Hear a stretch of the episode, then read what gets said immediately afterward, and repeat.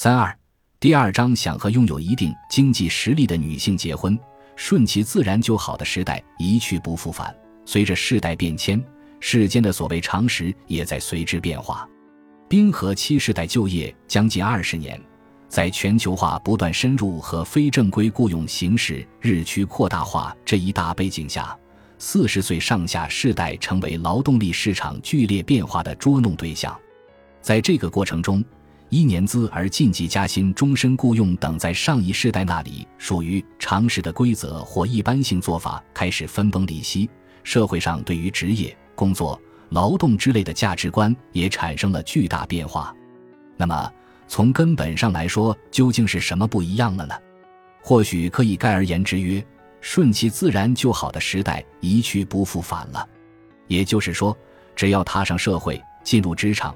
哪怕自己并未努力争取，职位和收入也会随着年岁增长自然而然的上升。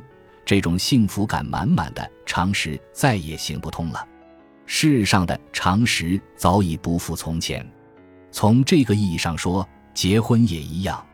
最近这二十年来，人们关于结婚的价值观和社会习俗已经跟之前完全不一样了。过去。父母那一代人恋爱是家族与家族的相亲，或由上司介绍恋爱对象，这种事情是常见的。